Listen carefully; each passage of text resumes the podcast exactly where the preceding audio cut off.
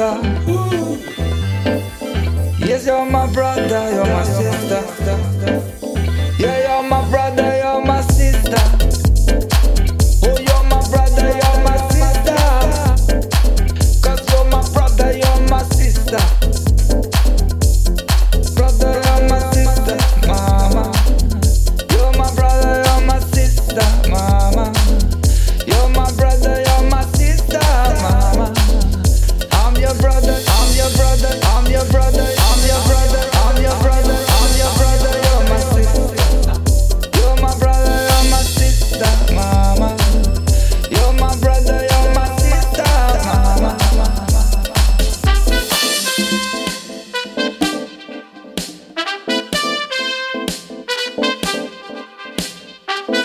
Thank you.